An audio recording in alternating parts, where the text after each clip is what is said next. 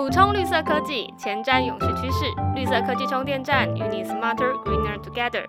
大家好，欢迎收听由台达制作的绿色科技充电站，我是今天的主持人 Bell。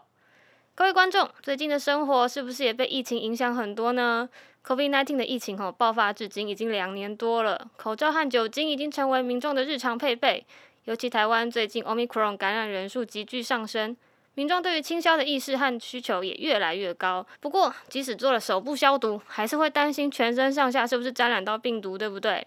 所以今天我们特别邀请台达物联网照明事业处处长王志贤 Kevin。嗨，大家好，贝友好，我是 Kevin。我们今天要请 Kevin 来跟大家聊聊疫情之下的照明防身术。Kevin，我想说啊，就是我们最近，比如说大家只要去医院。比如说去大医院，像马我我之前去马街也有看到，就是发现医院的入口处都有加装我们的一个特别的通道，那个是台达自行开发的紫外线抑菌舱，可不可以跟观众介绍一下这个神奇的抑菌舱的功能是什么啊？抑菌舱呢，我想大家可能在各个大的医学中心或者是重点医院里面都可以看到有我们台达提供的抑菌舱。抑菌舱的设计呢，主要是希望能够防护到医护的量能。那我们知道，医护它本身就是在为我们做防疫的第一线，所以我们公司呢认为，所有的这个防线呢，在医院这一关呢是最重要的，能够把医院的量能维持住，那这样子我们大家这个长期抗疫的这个战争呢才能够打得顺利。所以我们把这些新发展出来的这些产品哦，都装设到了这几个医学中心。那主要就是希望说，医学中心跟大的这些重点医院。所有的病人来自四面八方，有的搭捷运，有的是步行，有的骑车，那都能够在进入医院之前啊，或者离开医院的时候呢，把身上的这些病毒呢做一个清消，然后维护在院区里面，或者是大家回去之后能够保持干净跟安全。哇，我们竟然捐了这么多的医院，那医院们有没有给我们什么使用的 feedback 啊？呃，在去年的话，我们因为疫情的关系，所以我也跑了很多家的这些医学中心跟重点医院。那大家呢对这个产品普遍都给予非常高的评价。那有些医院呢，它就是增加了它后面使用的这个范围，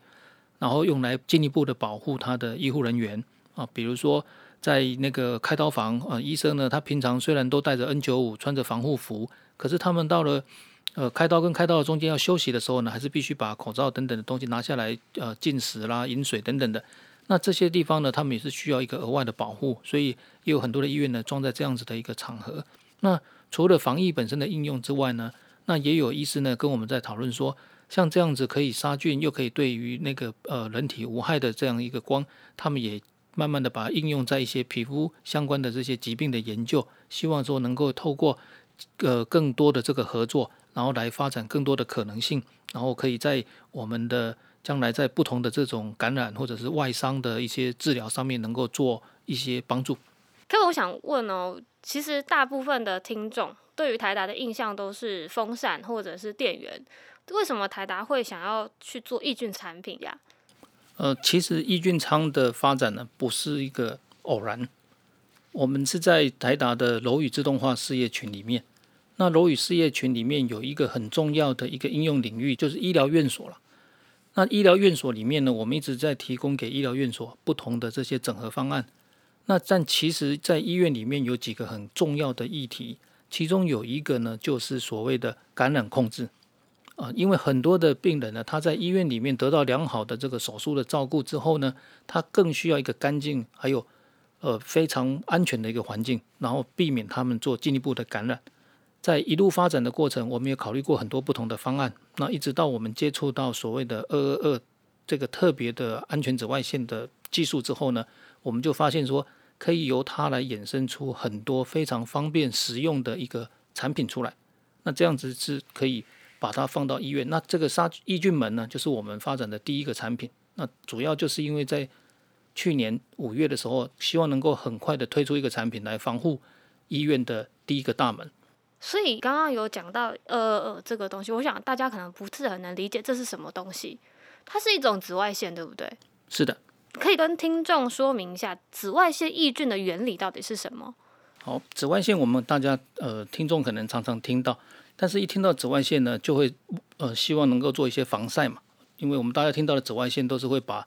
呃皮肤晒黑啦，或者是会把人的那个皮肤变老啦等等的。太阳呢发射出来的这些波长哦，各各种光的能量，到了地球上之后呢，它有很多很多的不同的光谱。但其实红橙黄绿蓝靛紫在紫色之外呢，有一些波长更短的光，我们就叫做紫外线。那这些紫外线呢，它又分成不同的频段，那就分成 A 段、B 段、C 段。那用来杀菌的这个是 C 段。好，那这个紫外线波段 C 就是叫做 UVC，它的杀菌原理呢，就是说，呃，它在照射到这个正常细胞的时候呢，它会把我们的 DNA 跟 RNA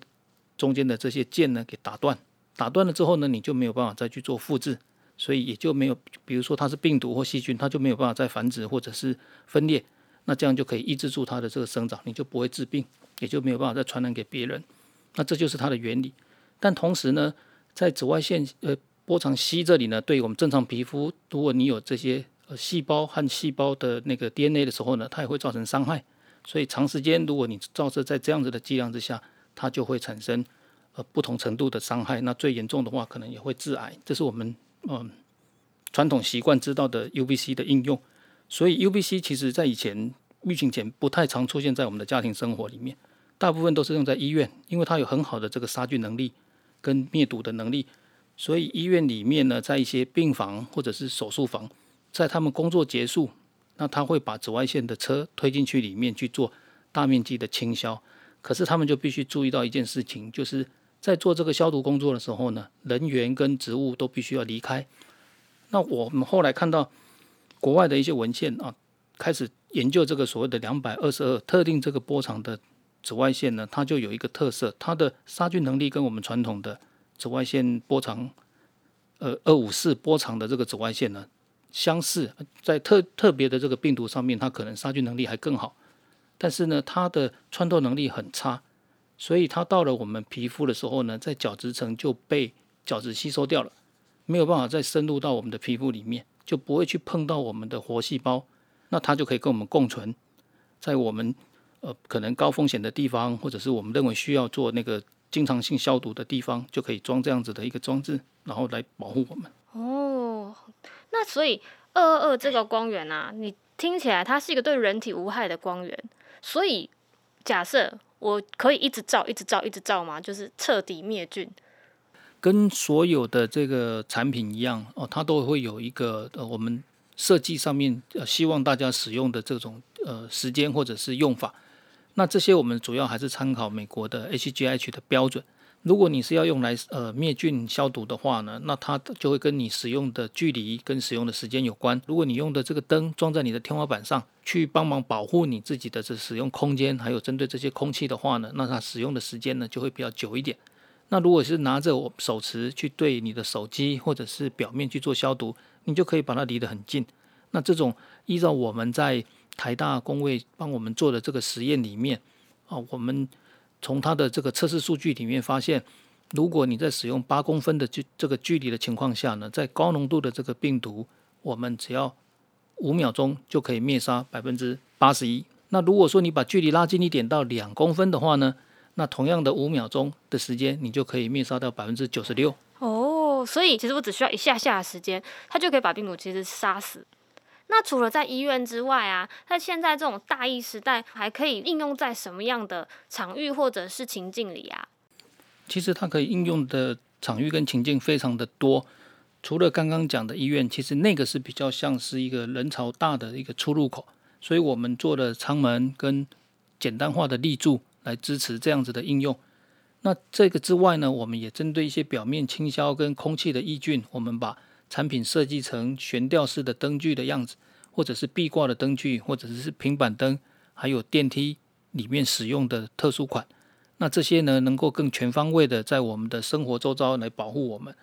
那另外，针对物品，有的东西呢是我们的没有办法自己拿去给它做消毒的，我们也提供了一些呃净手器啦，或者是手持的这些方案，让你可以自己主动去的去做清消。比如说在家里面。我们可以帮小朋友的玩具啦，或者是你家里面的一些敏感的区域把手啦，或者是回家之后的手机、皮夹、随身物品等等来做这些倾销。所以它会从很大的面积、很广的、和人很多的，一直设计到呃比较局部的，哦，或者是更私密的，你个人使用的一些应用场景都有涵盖起来。哦，这个很实用，因为我常自己手机觉得很脏，但是拿酒精喷它，我觉得它会坏掉，所以有用这种抑菌灯的话，它就不会有这个坏掉的风险。还有你的钞票跟文件哦，对，还有电脑、收包裹等等。这样听起来的话，在空间里面的杀菌，我们用紫外线光照，其实效果是非常的好的。那跟我们在空间里面喷酒精有什么不一样的地方吗？嗯，酒精是现在最普遍使用的的一个防疫的一个药剂，那它是属于化学性的。那酒精它会局限在有一些特定的产品上面不好喷，比如说一些贵重的包包或者是一些纸类的东西。那另外就是酒精在喷的时候呢，如果要做到很高密度的这个覆盖，那它的费用其实是很贵的。那用这个紫外线来做这个消杀的话呢，的好处就是它的覆盖的更全面，而且是无接触，然后也不会残留，它是物理性的消毒，所以光存在的时候就杀菌，光关掉了之后呢，它就不存在这个空间里面，所以它有这种好处。另外一个跟酒精相比的话呢，酒精对特定的部分菌种呢，它其实是不具备消杀能力的，比如说特别一些芽孢菌类。的这些细菌，其实酒精它是杀不死的。但是刚刚说了，紫外线 UVC 这个波段的这些紫外线呢，对于所有的这些微生物跟病毒呢，都是具有这些呃灭杀能力的啊，所以它的防护会更全面。既然它可以应用在这么多这么多的场域里面呢，那我们现在有没有什么实际应用的案例可以分享给大家看看呢？除了大家最常看到的各个医学中心跟重点医院使用的以外，另外我们最近也针对疫情在高发以后，我们也支援了北荣，他在自由广场里面的车来数。那我们还是一样一本初衷，要希望能够支持医护的防护能量。所以呢，在他们的休息区，还有民众呃收发一他的证件啊，或者是找零的区域呢，我们都有搭配适合的这些抑菌设备来保护这些医护跟来测来数的这些民众。那另外，在一些活动的场合，呃，我们也有针对那个会议中心，还有展览馆啊，提供了不同的这个配套来给他们去使用。那慢慢的，大家会看到很多社区的诊所也开始使用这样子的一个设备。那我们从家里面一直到公司上班或者是上学，还有一个很重要的就是交通工具。那交通工具呢，针对这些人特别多的，像巴士哦，或者未来的捷运，那我们也都有一些实际的使用案例。这个会慢慢随着我们的推广，大家会越来越常看到它无时无刻的保护我们。哦，真的？那大家平常如果没事的时候在路上可以看看，搞不好你就可以看到台达的抑菌灯出现在你的周围哦。那除了抑菌灯可以让大家多一层防护以外啊，最近还有一个很夯的、很常大家常常听到的概念是健康建筑。那很多建案在这种疫情的时候啊，都开始主打健康宅的概念。那讲到健康建筑啊，大家如果有兴趣的话，哈，可以回头听听看我们的 EP One。那个时候我们其实大部分都聚焦在节能啊、空调啊、空气品质这类的问题上。但是原来照明在健康建筑里面也是扮演很重要的角色，对不对？是哦，那个呃，在健康建筑里面，阳光、空气、水，还有心灵啊、营养啊。还有社交啊等等啊，都是在健康建筑里面的几个重要的指标。所以照明这一块呢，在所谓的 Well Building 里面，健康建筑里面是一个很重要的一项。照明在 Well 里面扮演很重要的角色，那它到底是怎么样影响人的身心健康啊？呃，我们现在嗯，现代人哦，跟古代的人不一样。古代的人我们讲日出而作，日落而息，所以我们的生活的节奏呢是跟着。呃，大自然的光照，但是现在呢，城市化之后呢，大家可能可以注意一下，除了你是在外面的工作者之外，大家百分之九十的时间都是待在室内的。那这样子就会产生你跟外面的这些光照是失去了连接。那当然，我们有很多的人工光源，比如说我们用了很多的照明灯具来补足，那让我们可以顺利的去工作。但是这样子呢，其实就日积月累，我们有一个很大的问题，就是说我们这些光照呢，跟以前在自然界得到的光照是不一样的，那它的最大的差别呢，其实是以前用这些自然的光去影响我们自己的很多的激素和内分泌，那这些有一些控制我们人体的节律的的一个重要激素叫做褪黑激素。褪黑激素呢，它是分泌出来的时候呢，就是通知你要睡觉。那这个褪黑激素的控制的一个机制呢，就是靠着光照。这光照呢，照在我们人眼睛下面，我们俗称眼袋的那个位置呢，如果它有足够的光照，它就会抑制住褪黑激素的分泌，你就可以认真的工作，精神就会好。那如果说这地方的光照减弱了之后呢，褪黑激素就开始分泌，分泌之后呢，就会让你开始想睡。在健康建筑里面的所谓的健康照明呢，它就是必须把大自然的这套光的原理呢套用到建筑里面去。所以在 Well Building 里面有要求，这个建筑里面呢必须要提供足够的亮度。哦，那这个亮度呢，跟我们以前大家在熟知的说，哎呀，我这个工作面要多亮才能够满足我工作。在以前大家在讲的是水水平面，就是桌面啊，桌面要够亮。但现在的工作的环境不一样了，现在大家都是用电脑工作，所以看的很多是垂直面。那这个跟未有建筑里面要求的所谓的褪黑激素照度是一样的，因为我刚刚说这个照度是要照在你的眼睑，所以呢，你照在桌面上的亮度是不够的，你必须是要照在脸上的，所以这脸上的这个照度要足够，所以它有定这样的一个指标。那我们的灯具呢，也是必须按照这样的指标去设计。那它的基本要求就是希望你从在工作时间哦，早上的九点一直到下午呢，它必须提供足够的这个垂直面的亮度，然后来刺激你的眼袋那个位置哦。那这样你就不会去分泌褪黑激素，你就能够很精神的去工作。到了下午傍晚之后呢，太阳开始要下山的时候呢，这个时候呢就必须靠调整色温啊，就会变得比较接近自然光的黄光啊，像黄昏的那种日照，它其实里面的蓝光和刺激你褪黑激素的那个成分很比较低。那你把光色调到比较黄一点的时候呢，这样让你的身体开始去休息，你的褪黑激素开始慢慢的分泌起来。这样才有办法让你回家之后呢，整个衔接你的睡眠休息。那这样你睡眠充足，身体就会自然健康啊。那就是健康照明的一个基本概念，就是我们讲的节律照明。哦，所以如果有失眠问题的话，其实可以用光线来改善它耶。一定有帮助。其实现在在睡眠医学里面也有很多在帮人调整失眠的问题的时候呢，就是给你一个强光照。这个光照呢，必须在白天的时候呢。帮你照这这些强光啊，在你的脸上抑制住这个褪黑激素的分泌，它只能说让你该醒着的时候醒着哦。有也许不太恰当的比例就是像逼供，它光一直照着你，你就睡不着啊。那这些就是一直会让你产生这个疲累，然后让你后面睡着。所以，比如说以前呃，可能你要到晚上三四点才能睡得着的人，透过这样的调整，你可以慢慢调到变成一两点睡。然后再跟着调整到十二点睡，那这个大概就是基本上睡眠医学里面它用到的理论，利用光照来做这个呃节律的调整。嗯，所以昼夜节律其实在这个时代，比如说大家因为疫情，大家都待在家里面，如果你能够在一个有昼夜节律的建筑物里面，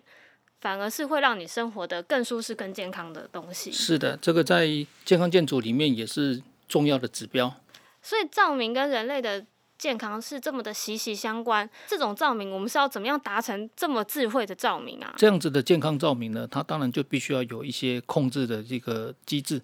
那这些控制呢，很多的厂家都有不同的控制系统。那原本开关呃开灯关灯是一个很简单的事情，可是呢，你牵扯到系统的时候呢，就会变成呃设计的单位或者施工的单位或者用的人就会觉得它很复杂。那所以，我们公司呢，为了要让大家可以普及的去使用，所以我们就特别使用的呃 BIC 用 Bluetooth Intelligent Control 的方式呢，来做这样子的一个健康照明。那这个健康照明的好处就是说，我们把每一个灯，以往呃要做到这样功能的时候呢，需要主机，主机必须要跟每一个灯连线，这时候就有很多的这个接线的工作，那这些就会产生很多的成本跟维护上面的不易。用我们台达的技术，我们把这个主机分散到每一个灯，所以每一个灯呢，就等于都具备自己的一个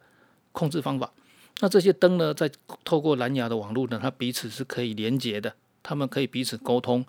那这样我们就可以给它一些预设的指令，在手机里面叫出我们需要的功能，那它这个灯就可以自己去运转。我经常的去形容我们的系统呢，有点像呃当兵的时候的那些小兵。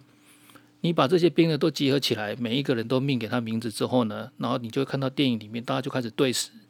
对时完了之后呢，就告诉他说什么时间你们分别要干什么。那他们领了这个命令之后呢，就回到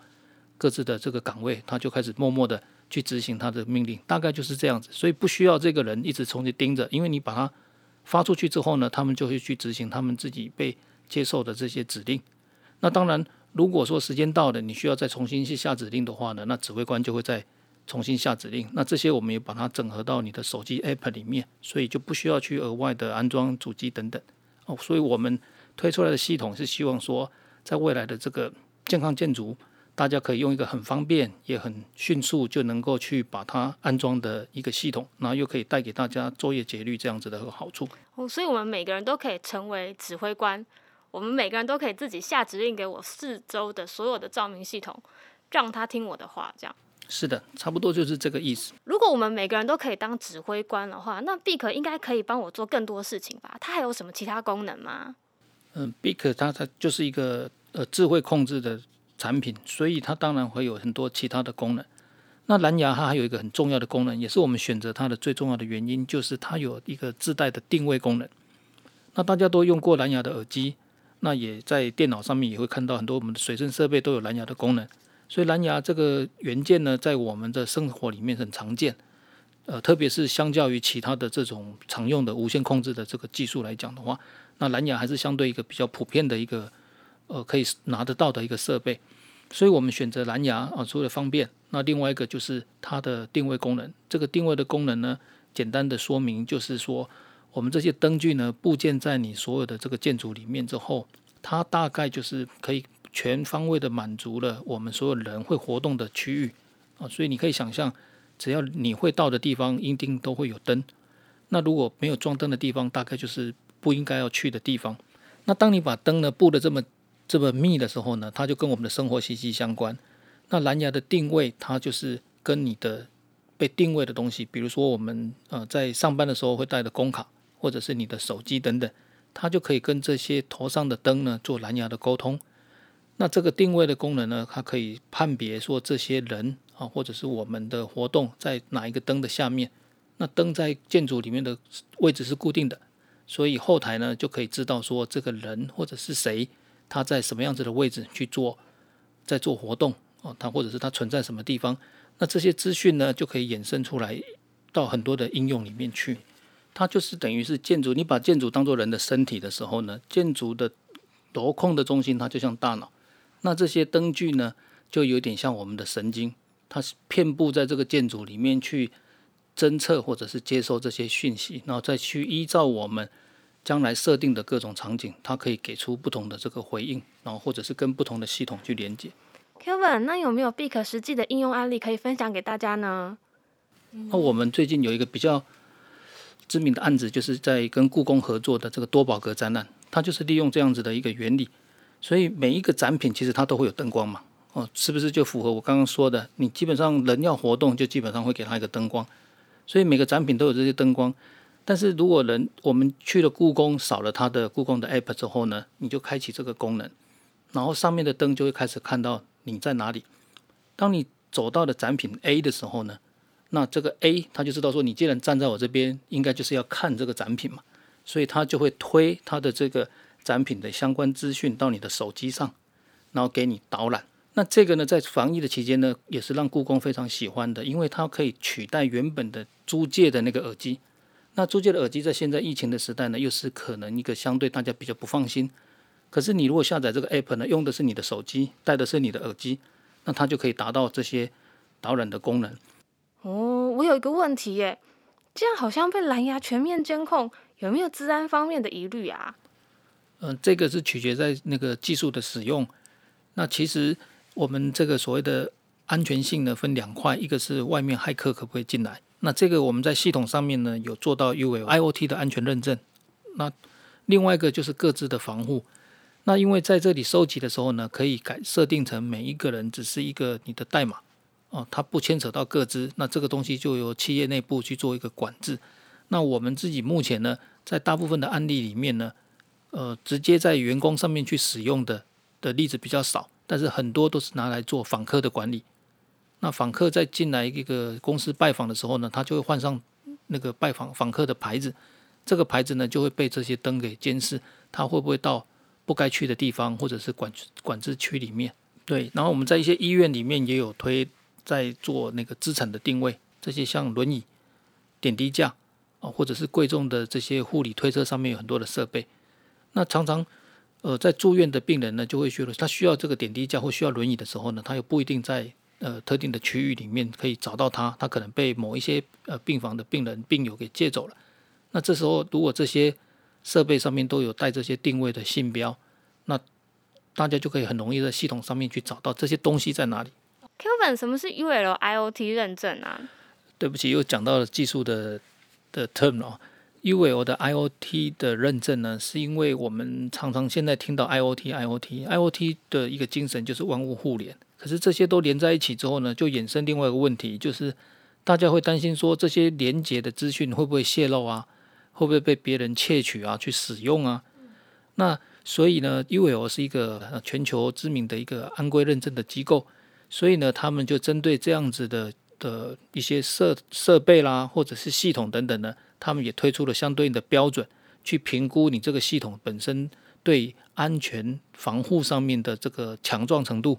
所以他就给他的金银铜牌等等不同的这个认证的等级。那我们。当时在做这个智能照明的时候呢，因为走无线控制之后呢，大家可能就会问同样的问题，说那这样灯会不会被害进去？那其实呢，灯具呢在所谓的 IOT 的认证里面，相对的那个等级程度不像你的提款机那么高了啊，所以它呢会要求说至少做到那个银牌等级的一个认证。那这个我们在呃跟 U 友合作的时候呢，也拿到了全世界第一个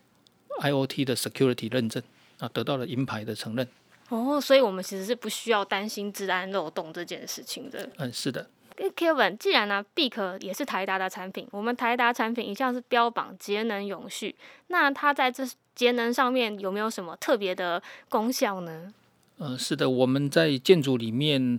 主要的能耗，照明占了一个很不容忽视的一个比例啊。在看你的建筑的形式，所以它大概会占十一个 percent 到三十个 percent 不等。